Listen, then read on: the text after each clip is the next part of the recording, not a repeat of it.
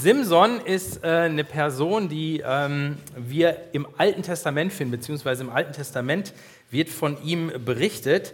Und da ist, wenn man das so liest, äh, dann hat der Simson fast so ein bisschen Superheldenhaftes an sich. Also er ist wirklich ein extrem äh, starker Mann. Aber wenn man die Geschichte von Simson liest, dann kommt man auch nicht umhin zu merken, dass er eine ziemlich tragische Figur ist. Also er ist nicht nur stark, sondern irgendwie ist auch an was, was an ihm, was so eine gewisse Tragik hinterlässt. Wenn du das mitlesen willst, wir haben heute im Programmheft nicht den ganzen Text abgedruckt, es sind vier Kapitel im Buch der Richter. Das findest du so im ersten Fünftel äh, der Bibel.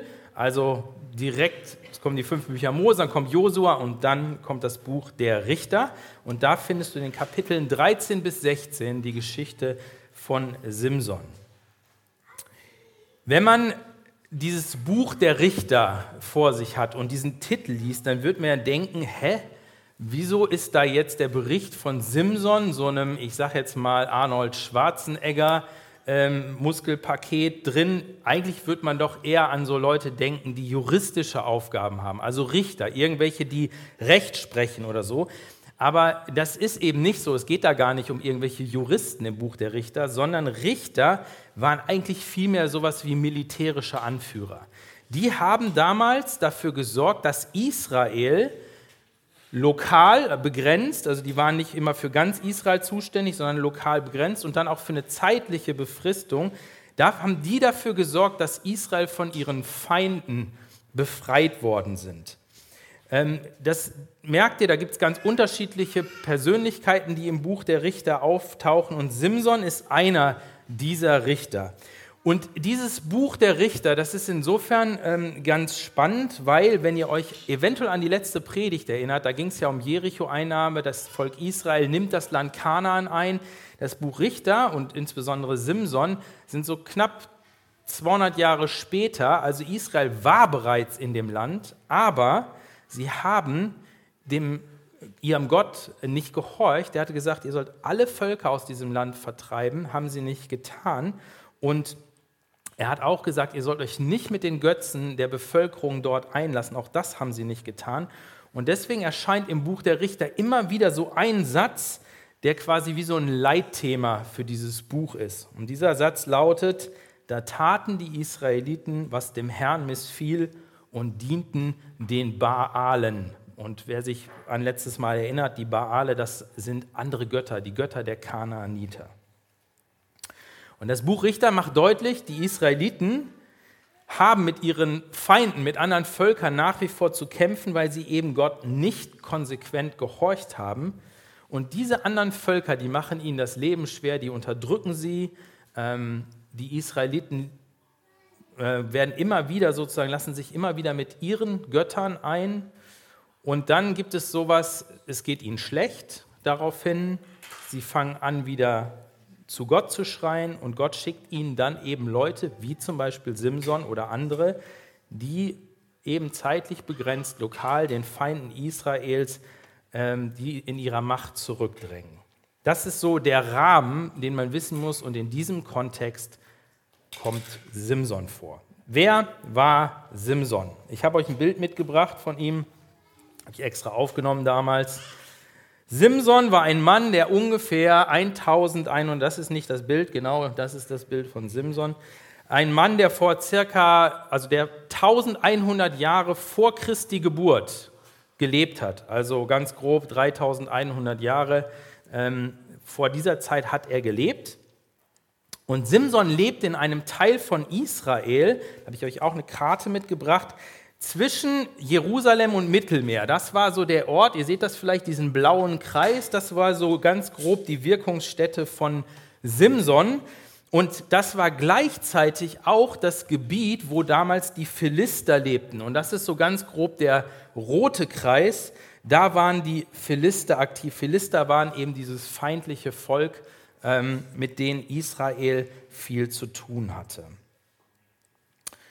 Weil Israel Gott nicht gehorcht hatte, deswegen ähm, hatten die mit den Philistern die Schwierigkeit. Und Simson, das wird uns direkt am Anfang gesagt, in Kapitel 13, war ein ziemlich besonderer Typ. Im ersten Kapitel geht es eigentlich nur indirekt um Simson, sondern eigentlich geht es die ganze Zeit um die Eltern von Simson, denn die Mutter oder die Eltern konnten keine Kinder kriegen. Und eines Tages erscheint der Engel des Herrn, heißt es da, dem Simson, äh, Quatsch, äh, der Mutter von Simson, Entschuldigung, und sagt ihr, hey, du wirst einen Sohn kriegen und dieser Sohn wird sehr besonders sein. Und das ist ja immer schon was Besonderes, wenn äh, im Alten Testament jemand keine Kinder kriegen kann und dann erscheint eben ein Engel oder der Engel des Herrn und sagt, hey, obwohl du das menschlich nicht kannst, ich mache es möglich, du wirst schwanger werden und du wirst einen Sohn bekommen. Und dieser Sohn soll ein so besonderer Sohn sein, ein Retter für das Volk Israel. So wird Simson angekündigt. Wir lesen das Richter 13, Vers 5. Denn siehe, du wirst schwanger werden, sagt der Engel zu ihr, und einen Sohn gebären. Ein Schermesser, also Friseur sage ich jetzt mal, soll nicht auf sein Haupt kommen, also da soll er nicht hingehen. Denn ein Naziräer Gottes soll der Junge sein vom Mutterleib an. Er aber wird anfangen, Israel aus der Hand der Philister zu retten. Er, Simson, sollte anfangen, die Israeliten vor den Philistern zu retten. Das war sein Job, das war seine Berufung. Ich habe das ja eben schon kurz gesagt, die Philister, das war eben dieses Volk, was es den Israeliten in dieser Gegend schwer machte. Und die beherrschten auch die Region, vor allen Dingen, weil sie militärisch einfach überlegen waren. Aber, und das ist entscheidend, die Philister waren nicht deshalb für das Volk Israel so eine große Gefahr, weil sie militärisch stärker waren, sondern etwas viel Subtileres. Denn die Philister verfolgten die Strategie der Assimilation. Ich weiß, es ist ein Fremdwort, ich erkläre es. Was die Philister machten mit den Israeliten ist, Sie bekämpften sie nicht, sie grenzten sich nicht total von ihnen ab, sondern, also sie bauten keine Mauer, sondern im Gegenteil, sie ließen sie in ihre Gesellschaft mit hinein. Sie wollten, dass sie ein Teil des Volkes der Philister wurden.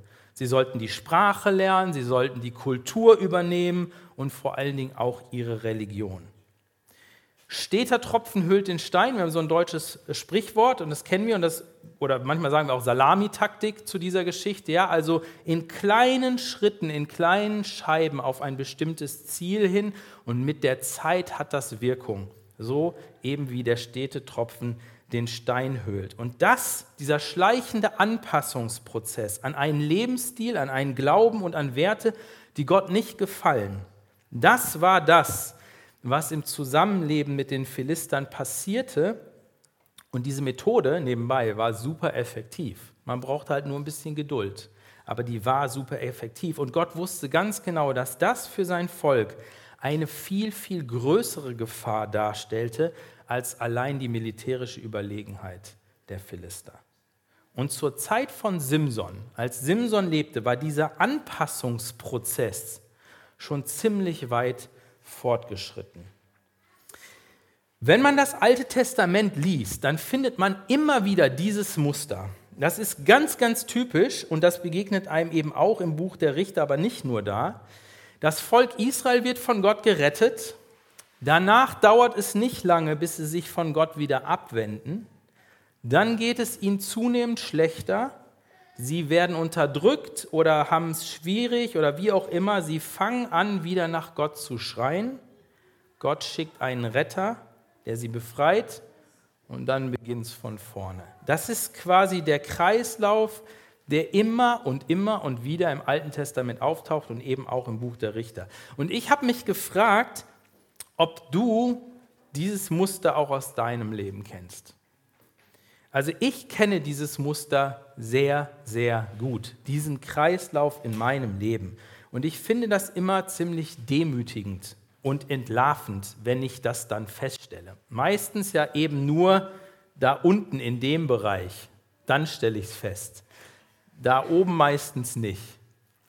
Aber das ist für mich immer so ein Punkt, wo ich denke, Christoph, jetzt bist du schon so lange mit Jesus unterwegs, du kennst Gott so lange und immer und immer wieder das Gleiche. Und normalerweise sollte, wenn ich das erkenne, das zur Umkehr führen. Wenn ich erkenne, dass ich mich sozusagen schleichend von Gott abgewandt habe, dann sollte es dazu führen, dass ich sage, hey Gott, ich möchte wieder neu mit dir durchstarten. Jesus, ich brauche dich, ich brauche deine Vergebung, ich brauche den Neuanfang. Und ich würde behaupten, dass wenn man das erkennt, das schon eine gute Sache an sich ist. Denn es gibt etwas, was ich denke weitaus gefährlicher ist, nämlich dass man gar nicht mehr wahrnimmt, dass man in diesem Prozess ist. Dass man wegen dem steten Tropfen und der Salamitaktik gar nicht mehr wahrnimmt, dass man sich mit seinen Ansichten, mit seinem Lebensstil, mit all dem, was einem ausmacht, bereits von Gott mehr und mehr entfernt hat. Manche Leute bezeichnen dieses sich in Salamitaktik-Strategie von Gott entfernen manchmal als eine Art Weiterentwicklung. Oder manchmal sagt man, ich bin endlich in meinem Glauben erwachsen geworden. Und keine Frage, wir sollen in unserem Glauben, in unserem Leben mit Gott dazulernen. Das ist keine Frage. Aber die Frage ist, was wir dazulernen sollen, worin wir wachsen sollen. Sind wir im Glauben und im Vertrauen an Gott gewachsen? Sind wir darin weitergekommen, in der Liebe zu ihm und zu unseren Mitmenschen? Ist mir die biblische Hoffnung präsenter als noch vor einem Jahr? Bestimmt die Aussicht auf die Ewigkeit, die Gott mir gibt, mir schenkt, mein Leben und meinen Lebensstil mehr als noch vor einem Jahr? Oder ist meine Entfernung zu Gott gewachsen? Ist mein Glaube von Zweifeln durchsät? Ist Liebe zu ihm und zu meinen Geschwistern und Mitmenschen mittlerweile zu einem Fremdwort für mich geworden? Sind wir schleichend in kleinen Schritten von Gott und seinem Wort weggedriftet? Wenn das so ist, ist das die wirklich ernstzunehmende große Gefahr. Und das war die Situation damals mit dem Volk Israel und Gott schickte Simson um das zu ändern.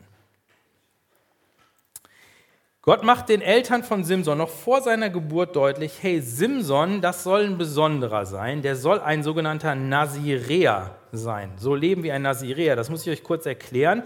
Ein Naziräer war ein Mensch, der in besonderer Weise Gott geweiht war, der ein paar Dinge nicht tun durfte. Ich weiß nicht warum, es war aber einfach die Vorschrift. Der durfte kein Alkohol oder starkes Getränk, also alkoholisches Getränk trinken, beziehungsweise genau genommen durfte er eigentlich nichts vom Weinstock essen, auch keine Weintrauben, Rosinen oder sonstiges, also gar nichts davon.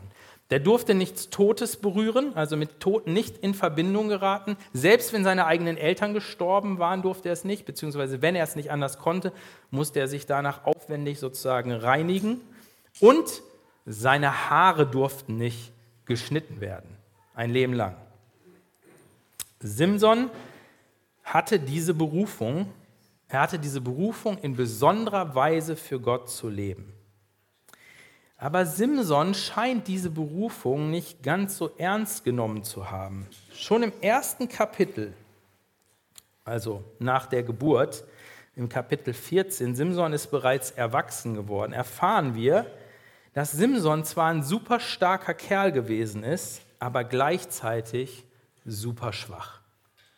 Was war Simsons Stärke? Simson hatte von Gott gerade eine übermenschliche oder geradezu übermenschliche Kraft verliehen bekommen. Richter 14, Vers 5 bis 6. Simson machte sich also mit seinem Vater und seiner Mutter auf den Weg nach Timna, das war da so ein Philisterstädtchen, und als sie an die Weinberge von Timna kamen, bog Simson vom Weg ab. Da stand plötzlich ein brüllender Löwe vor ihm. Der Geist des Herrn nahm Besitz von Simson und er zerriss den Löwen mit bloßen Händen, wie man ein gebratenes Böckchen oder für uns vielleicht so ein Chicken, ja, also so, äh, so ein Bräuler, wie man manchmal auch sagt, wie man so ein äh, gebratenes Böckchen beim Mahl in Stücke reißt. Seinen Eltern erzählte er aber nichts davon. Es gibt eine andere Begebenheit ein bisschen später. Da wird Simson sozusagen eingesperrt in einer Stadt, weil sie ihn haben wollen. Und diese Städte hatten damals fette Stadttore, also gefühlt so eine, so eine Füllung hier, sage ich mal, von so einem Durchgang. Das wog, weiß ich nicht, wie viel hunderte Kilo. Das Teil hat er aus den Angeln gehoben, sich auf seine Schultern geladen und ist gefühlte 60 Kilometer bergauf damit gerannt und hat es dann da irgendwo weggeschmissen. Das war nicht normal, das war definitiv übermenschlich. Und diese Kraft, das berichtet uns das Buch Richter, hatte er von Gott, von Gottes Geist verliehen bekommen. Er hat das nicht aus sich selbst herausgehabt. Es war nicht einfach, dass Simson ständig in die Muckibude gerannt ist und irgendwann da gelandet ist, sondern er hatte diese Stärke von Gott bekommen, damit er das tun konnte, für das Gott ihn berufen hatte. Und in seinem Fall war das, die Philister zu bekämpfen. Und so ist es doch eigentlich auch bei uns, oder?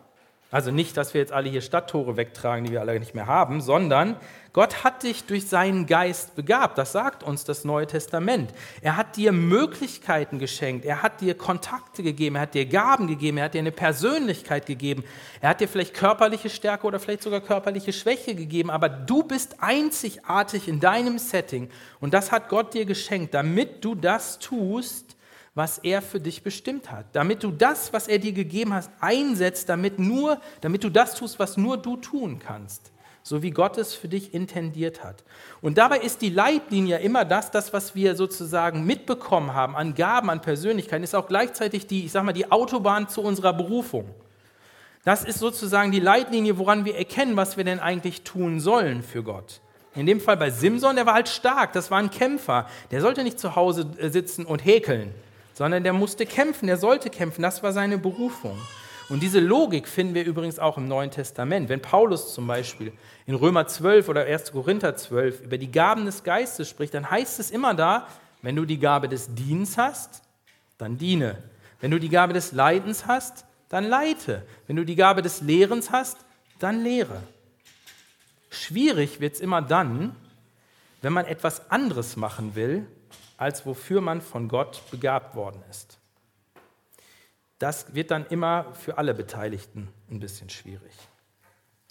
Aber die tollste Begabung, die größte Stärke kann nur dann gut eingesetzt werden, das sehen wir bei Simson, wenn sie nicht durch lauter andere Schwächen nahezu aufgehoben wird. Und das ist die Tragik bei Simson. Simsons Schwächen. Die erste Schwäche, die Simson hatte, war eine Augenschwäche. Ich lese euch dazu aus Richter 14 die Verse 1 bis 3. Als Simson einmal in das Philisterdorf Timna hinabkam, fiel ihm dort ein Mädchen auf. Er ging nach Hause und sagte zu seinem Vater und seiner Mutter, ich habe in Timna ein Mädchen gesehen, eine Philisterin, gebt sie mir zur Frau. Die beiden erwiderten, musst du unbedingt eine Philisterin heiraten, eine aus diesem Volk von Unbeschnittenen, also Nichtjuden? Gibt es in unserem Stamm und in unserem ganzen Volk denn kein Mädchen für dich? Aber Simson sagte zu seinem Vater, gib mir die, die gefällt mir. Oder wie es wörtlich hier zum Schluss heißt, denn sie ist richtig in meinen Augen. Und diese Aussage von Simson, denn es ist richtig in meinen Augen, ist nicht nur typisch für Simson, sondern sie gilt auch für die Mehrheit des Volkes Israel zu dieser Zeit. Und es ist interessant, wenn man das Richterbuch liest. Nach der Simson-Geschichte wird diese, dieser Ausdruck geradezu zum Leitmotiv für die restlichen Geschichten. Jeder tat, das kommt immer wieder vor, jeder tat, was in seinen Augen richtig erschien. Oder auf Deutsch, jeder tat das, was er oder sie für richtig hielt.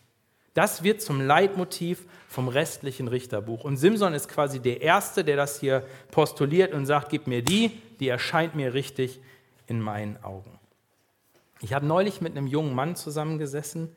Wir kamen ins Gespräch über den Glauben. Und er war im Gegensatz zu, wie ich finde, vielen anderen jungen Männern hier in Potsdam offen für Religiöses und Übernatürliches. Und dann kamen wir eben auf diese Sache zu sprechen, Glaube und irgendwann eben auch auf Jesus. Und das Typische und auch irgendwie krasse bei den Aussagen von Jesus ist ja, dass sie einem nicht viel Spielraum für Alternativen lassen. Also wenn Jesus zum Beispiel sagt, ich bin der Weg, die Wahrheit und das Leben und niemand kommt zum Vater außer durch mich, dann bleibt da halt nicht so viel Spielraum für irgendwelche alternativen Wege. Und das Gleiche gilt übrigens auch für das, was er lehrt. Er hat den Anspruch, die Wahrheit zu sagen. Also zum Beispiel Johannes 8, Vers 40 sagt er, ich sage euch die Wahrheit, wie ich sie von Gott gehört habe. Mehr geht nicht.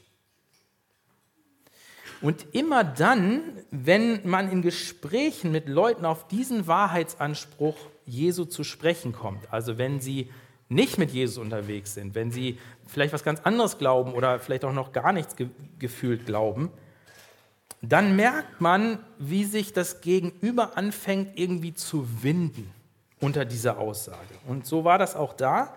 Und dann kommt eine Antwort, und so ähnlich kam sie dann auch da, die so typisch ist für unsere Zeit und offensichtlich auch für die Zeit von Simson. Und die lautet so sinngemäß so, ja, das ist okay, dass du das so siehst, aber man muss das ja nicht so sehen.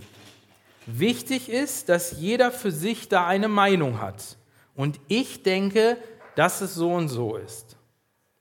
Und das ist irgendwie so ein Zeichen unserer Zeit, ja fast so eine Art Dogma geworden. Jeder glaubt und tut, was er oder sie für richtig hält. Und das Erschreckende ist, was ich bei mir festgestellt habe, dass ich diese Haltung nicht nur bei anderen sehe, sondern auch bei mir selber immer wieder. Nicht so sehr, dass ich Jesu Wahrheitsanspruch in Frage stelle, das wäre ein bisschen schwierig. Aber ich merke, dass ich in meinem Leben manchmal sehr bewusst auf Blindflug schalte. Ich lasse meinen Autopilot meine Lebensführung übernehmen. Ja, ich drücke den Knopf und sage so, zack, ich habe keine Lust wirklich herauszufinden, was Gott über eine bestimmte Sache denkt, weil es könnte ja sein, dass ich mich dann ändern müsste. Und dann liebe ich lieber so, wie es mir gerade richtig erscheint, wie es gerade für mich Sinn macht in meinem Leben. Und das heißt, auch ich bin nicht vor der Augenschwäche eines Simsons gefeit. In meinen Augen erscheint es mir richtig. Und ich habe gemerkt, mein Gebet sollte eigentlich in solchen Momenten sein, wenn ich das feststelle, Herr, zeige mir, was in deinen Augen richtig ist. Und lass mich mehr wollen, was du willst, als das, was in meinen Augen richtig erscheint. Also Simson hatte eine Augenschwäche und ich habe sie häufig auch und vielleicht du auch. Die zweite Schwäche, die Simson hatte, war eine Schwäche für Frauen. Simson, ich habe es gerade schon vorgelesen, wollte eine Philisterin heiraten. Aber Gott hatte sehr, sehr deutlich gesagt, und ich meine, wenn es einer wissen musste, dann eigentlich Simson, dass sein Volk sich nicht mit Frauen der anderen Völker verheiraten sollte. Denn er wusste, wie das funktioniert. Ja? Man bindet sich an die Frau und das hieß auch, dass man sich an ihre Familie und das hieß auch an ihre Götter und ihren Glauben bindet. Und auf diese Weise würde man von Gott langsam wegdriften. Und was tut Simson? Die Frau, die er heiraten will, ist eine Philisterin und er will es unbedingt, und noch während der Hochzeitsfeier, die da ein paar Tage dauerte, entpuppt sie sich als eine Verräterin, weil sie von den Philistern erpresst worden ist. Sie hatte so ein bisschen eine blöde Situation. Trotzdem hält sie zu den Philistern. Offensichtlich kannte sie Simson von seiner Stärke noch nicht so richtig, wie auch immer. Auf jeden Fall äh, erpresst, wird sie erpresst und verrät Simson.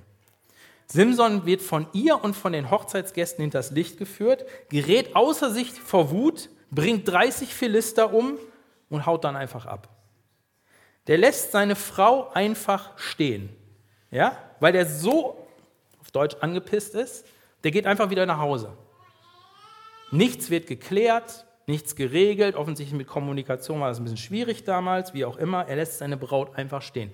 Und der Vater der Braut, weil das war quasi die, die die größte Unehre, die man einer Familie zufügen konnte, der weiß sich nicht anders zu helfen, als dass er diese, seine Tochter einem anderen Mann gibt, dem Brautzeugen quasi von Simson. Als Simson das dann erfährt, der kommt dann irgendwann wieder, als er sich beruhigt hat und sein Zorn verraucht ist, da kriegt er wieder einen Wutanfall ohne Ende, weil seine Frau ja jetzt wem anders gehört und er rächt sich dafür an den Philistern die das initiiert haben.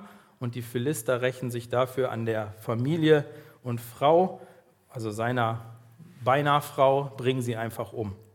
Und so geht das die ganze Zeit weiter. Simson sagt, ich gebe euch das zurück, was ihr mir zugefügt habt, und meistens tut er noch ein bisschen obendrauf, und so versuchen es die Philister dann auch. Und offensichtlich im weiteren Verlauf merken wir, hat Simson danach die Faxen absolut dicke vom Heiraten, weil das geht da nicht mehr an. Also wir erfahren das nicht mehr, dass er irgendwann noch mal heiraten wollte. Vielleicht sogar nachvollziehbar, weiß ich nicht. Aber mit den Frauen der Philister, da hat er die Faxen nicht dicke. Das hätte man ja auch vielleicht, vielleicht hätte man auf seine Eltern hören können oder so, ja. Aber nein, im Gegenteil. Äh, das nächste Mal sehen wir Simson bei einer Prostituierten aus der Stadt Gaza und das war eine Philisterstadt. Möglicherweise wurde das sogar zu ihm zu einer Art Gewohnheit, zu Prostituierten zu gehen. Wir wissen das nicht genau, aber was wir wissen ist, dass wir ihn dann danach bei einer weiteren Philisterfrau finden, nämlich Delila. Delila. Interessanterweise bedeutet ihr Name übrigens die Schwache. Aber sie ist in Simsons Gegenwart nicht schwach, sondern der starke Simson ist in ihrer Gegenwart der Schwache.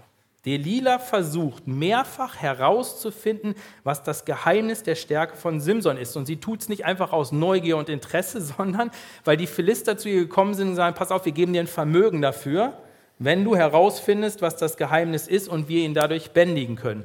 Und das war offensichtlich für Delila so attraktiv, dass sie sagt, na gut, das probiere ich mal. Dreimal probiert sie es. Simson, Simson, bitte verrat mir doch, was deine Stärke ist, bla bla bla, was weiß ich, was sie da alles angewendet hat, äh, um das herauszufinden. Und Simson macht sich ein Spielchen draus und sagt, naja gut, also wenn du die und die Stricke benutzt und so weiter und so vor mich bindest, dann bin ich sofort zu überwältigen. Sie tut es, sie probiert es aus, Simson, die Philister sind da. Simson springt aus, zerreißt die und so weiter und war natürlich der Alte sofort. Also hatte seine Stärke. Und das versucht sie dreimal. Und man denkt sich, wenn man diese Geschichte liest, Simson, wie blind kann man eigentlich sein? Schnallst du es nicht? Gut, beim ersten Mal hätte man vielleicht denken können, ist so eine Art Liebesspiel oder so, keine Ahnung. Aber beim zweiten und beim dritten Mal muss man das doch schnallen. Und es kommt, wie es kommen musste. Er verrät das Geheimnis, nämlich seine langen Haare, das letzte, was eigentlich noch übrig geblieben ist von dem Nazireatum. Sie werden ihm abgeschnitten und dann passiert das, Richter 16, Vers 20 bis 21. Dann rief sie Simson, die Philister. Simson fuhr aus dem Schlaf hoch und dachte, ich schaffe das genauso wie bisher, ich werde alle Fesseln abschütteln. Er wusste nicht, dass der Herr ihn verlassen hatte. Die Philister überwältigten ihn, stachen ihm die Augen aus und brachten ihn ins Gefängnis nach Gaza. Sie legten ihm bronzene Ketten an und er musste im Gefängnis die Mühle drehen. Ich glaube, man kann vieles von Simson lernen. Eine Lektion, die sich förmlich aufdrängt, ist die, wenn du die falschen Beziehungen eingehst. Wenn dir Sex wichtiger ist als Verbindlichkeit, wenn die äußere Erscheinung wichtiger ist als innere Werte und Charakter, wenn du bei Glaubensüberzeugungen zu grundsätzlichen Kompromissen bereit bist, dann musst du dich nicht wundern, wenn dir diese Beziehungen zum geistlichen Fallstrick werden. Ich glaube, das ist die Lektion, die sich quasi aufdrängt von Simson. Aber Simson hatte nicht nur eine, eine Frauenschwäche oder eine Schwäche für Frauen, was ihm zum Verhängnis wurde, sondern er hatte auch eine Beziehungsschwäche und zwar zu Gott. Es ist erstaunlich, in den vier Kapiteln finden wir Simson nur zweimal dabei, dass er mit Gott redet mit Gott kommuniziert.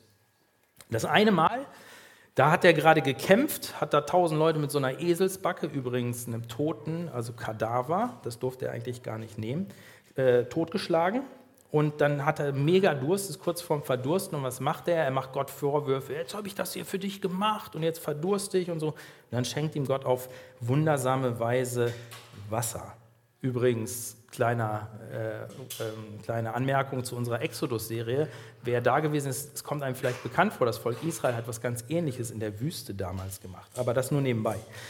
Das andere Mal, wo, Gott, wo er mit Gott redet, ist am Ende seines Lebens, wo er gefangen genommen ist, die Augen ausgestochen und so weiter und so fort, wo er sagt, Gott noch einmal um Kraft bittet, um sich, wie er sagt, wenigstens für eins seiner Augen rächen zu können an den Philistern. Das sind die zwei Male, wo wir ähm, Simson mit Gott reden hören oder das mitgeteilt bekommen.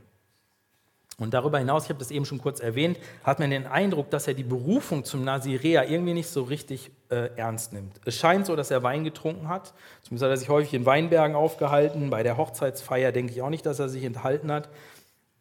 Und er hat auch überhaupt kein Problem damit gehabt, Totes anzufassen. Mit den toten Kadavern hat er die Leute da niedergemacht. Das Einzige, woran er sich die längste Zeit gehalten hat, war, dass er sich nicht die Haare hat schneiden lassen. Und ich habe mich gefragt, was wäre wohl möglich gewesen, wenn er diese Beziehungsschwäche zu Gott nicht gehabt hätte. Was wäre gewesen, wenn er seine Beziehung zu Gott genauso intensiv äh, behandelt hätte wie die Beziehung zu den Frauen? Wie hätte Gott ihn wohl gebrauchen können, wenn er danach gefragt hätte, was in Gottes Augen richtig ist und nicht bloß danach, was ihm gefällt? Es ist eine Theorie, wir wissen es nicht. Aber die Frage ist, glaube ich, trotzdem relevant für uns. Zum einen, wie sieht deine Beziehung zu Gott aus? Und hindert deine Beziehungsschwäche zu Gott vielleicht, dass er dich gebrauchen kann? Simson hatte eine weitere Schwäche, nämlich eine Charakterschwäche. Man liest den Bericht über Simson und er scheint wirklich charakterlich so ein Schwachmat gewesen zu sein. Er ist triebgesteuert, er ist unbeherrscht, er ist rachsüchtig und jähzornig. Und erst als er seine Kraft verloren hat, als man ihm seine Augen ausgestochen hat und er nicht mehr sehen konnte, als er gezwungen ist, sich auf das Unsichtbare zu konzentrieren, als er gedemütigt wie ein Ochse die Mühlen für die Feinde drehen musste, kommt er möglicherweise zur Einsicht. Möglicherweise deshalb, weil wir es nicht genau wissen. Auf jeden Fall feiern die Philister eine fette Party und wollen ihren Gefangenen Simson quasi als Special Act vorführen, um ihn zu verspotten. Und dann passiert das. Das Haus war gedrängt voll von Männern und Frauen, die zusahen, wie Simson verspottet wurde. Auf dem flachen Dach allein saßen etwa 3000 Menschen. Auch alle Fürsten der Philister waren da. Da rief Simson zum Herrn und sagte, Herr, du mächtiger Gott, höre mich und gib mir noch einmal meine alte Kraft. Ich will mich an den Philistern rächen, wenigstens für eines von den beiden Augen, die sie mir ausgestochen haben. Dann tastete er nach den beiden Mittelsäulen, die das Gebäude trugen, und stemmte sich gegen sie, gegen die, einen, gegen die eine mit der rechten, gegen die andere mit der linken Hand. Er rief, euch Philister nehme ich mit in den Tod, nahm alle Kraft zusammen und stieß die Säulen um. Da stürzte das ganze Haus über den Philistern und ihren Fürsten zusammen. So riss Simson mehr Philister mit sich in den Tod, als er während seines ganzen Lebens umgebracht hatte. Wenn man das liest, und wir haben es jetzt nur in Auszügen, dann fragt man sich, worin liegt eigentlich die Bedeutung von Simson für uns. Ich denke, es gibt drei Ebenen. Die erste Ebene habe ich schon ein paar Mal gesagt, Simson ist sehr oft eigentlich ein Negativbeispiel, dem wir so eigentlich nicht folgen sollten. Und klar, man kann auch von Negativbeispielen lernen. Und das, was man sicherlich lernen kann und sollte, ist das erste, achte auf dein Herz. Achte auf das, was du dir ansiehst denn dadurch prägst du dein Inneres, manchmal in Salamitaktik. Also ihr könnt ja mal überlegen, die Filme, die man sich so anguckt, wie prägen die in Salamitaktik die Werte und Überzeugungen von dir? Also achte auf das, was du dir reinziehst, was du dir anguckst, denn dadurch wird etwas geformt, ganz schleichend. Das ist das Erste, was man von Simson sicherlich lernen kann. Das andere ist, achte auf deine Beziehung. Deine Beziehungen können über dein Leben entscheiden. Und das dritte, arbeite an deinem Charakter. Wenn du vielleicht so wie äh, Simson oder ich auch äh, früher, manchmal auch heute noch, mit Zorn zu kämpfen hast, dann arbeite daran. Dann lass, das dem, lass dem nicht freien Lauf. Aber es gibt noch eine weitere Bedeutungsebene, das ist die zweite. Und da denke ich, steht Simson wie kein anderer für das Volk Israel zu dieser Zeit. Ich habe mich gefragt, warum werden über so einen Typ vier Kapitel in einem biblischen Buch berichtet, wenn man wirklich wenig findet, wo man denkt, so, ach, das ist aber äh, ganz vorbildlich. Ich glaube, weil Simson für das Volk Israel stand, eben wie kein anderer. Er war eigentlich ein ganz besonderer, so wie es Israel auch war.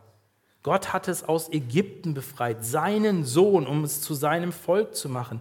Ein geweihtes, ihm heiliges Volk, alles im Buch Exodus. Und dieses Volk sollte ihm dienen. Er hatte ihnen versprochen, wenn ihr mir vertraut und gehorcht, dann werde ich euch segnen. Meine Lebenskraft wird sich unter euch entfalten und ihr werdet eure Feinde besiegen. Das war das Versprechen Gottes. Aber er sagte, wichtig ist, Ihr dürft euch nicht mit anderen Göttern einlassen. Und interessanterweise ist das Bild in der Bibel, im Alten Testament, wenn es darum geht, sich mit anderen Göttern einzulassen, immer parallel mit dem Bild, sich mit anderen Frauen einzulassen. Also Untreue, sexuelle Untreue. Das ist das Bild. Und genau das hat Simson getan. Ständig. So wie das Volk Israel sich, sich ständig mit anderen Götzen und Göttern eingelassen hat, so hat Simson sich mit anderen Frauen eingelassen.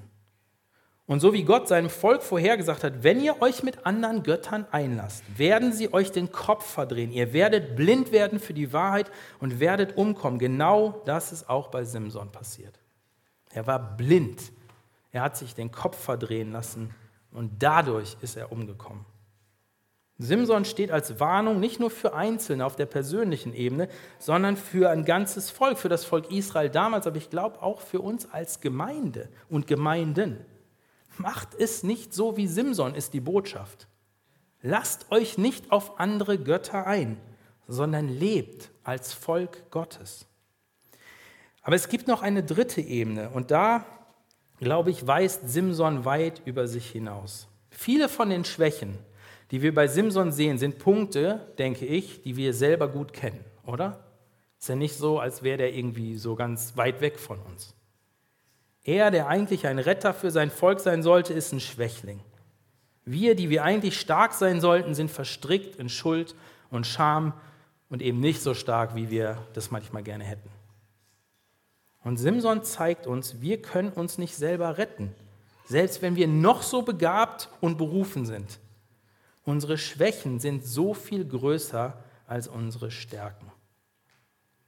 Aber Simsons Geschichte weckt in uns das Bedürfnis nach einem echten Retter, nach einem wirklichen Starken, nach einem wahren Helden.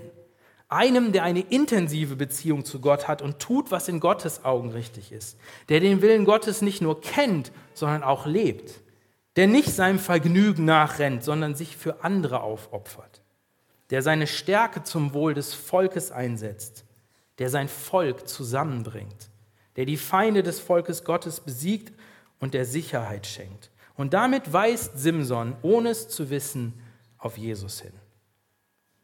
Der Retter Gottes, der sein Volk von allen Feinden befreit hat, der sich selbst geopfert hat, damit du und ich leben können. Gestern Morgen saß ich bei uns an unserer Kraftstation im Keller, klingt super Kraftstation, ist eigentlich eine Quälmaschine, aber man soll dadurch Kraft kriegen und haben ein bisschen Sport gemacht. Weil ich dachte mir, wenn ich schon über Simson predige, dann äh, kann ich ja zumindest auch ein bisschen die Muskeln trainieren. Ich habe parallel dazu ein bisschen über die Predigt nachgedacht und Musik gehört, in diesem Fall Lobpreis. Ehrlicherweise ist es nicht immer Lobpreis, aber in diesem Fall hatte ich Lobpreis an. Und während ich da saß, ächzte und stöhnte und die Gewichte stemmte, sang die Sängerin in dem Song immer ein Vers, nämlich den There is power in the name of Jesus to break every chain.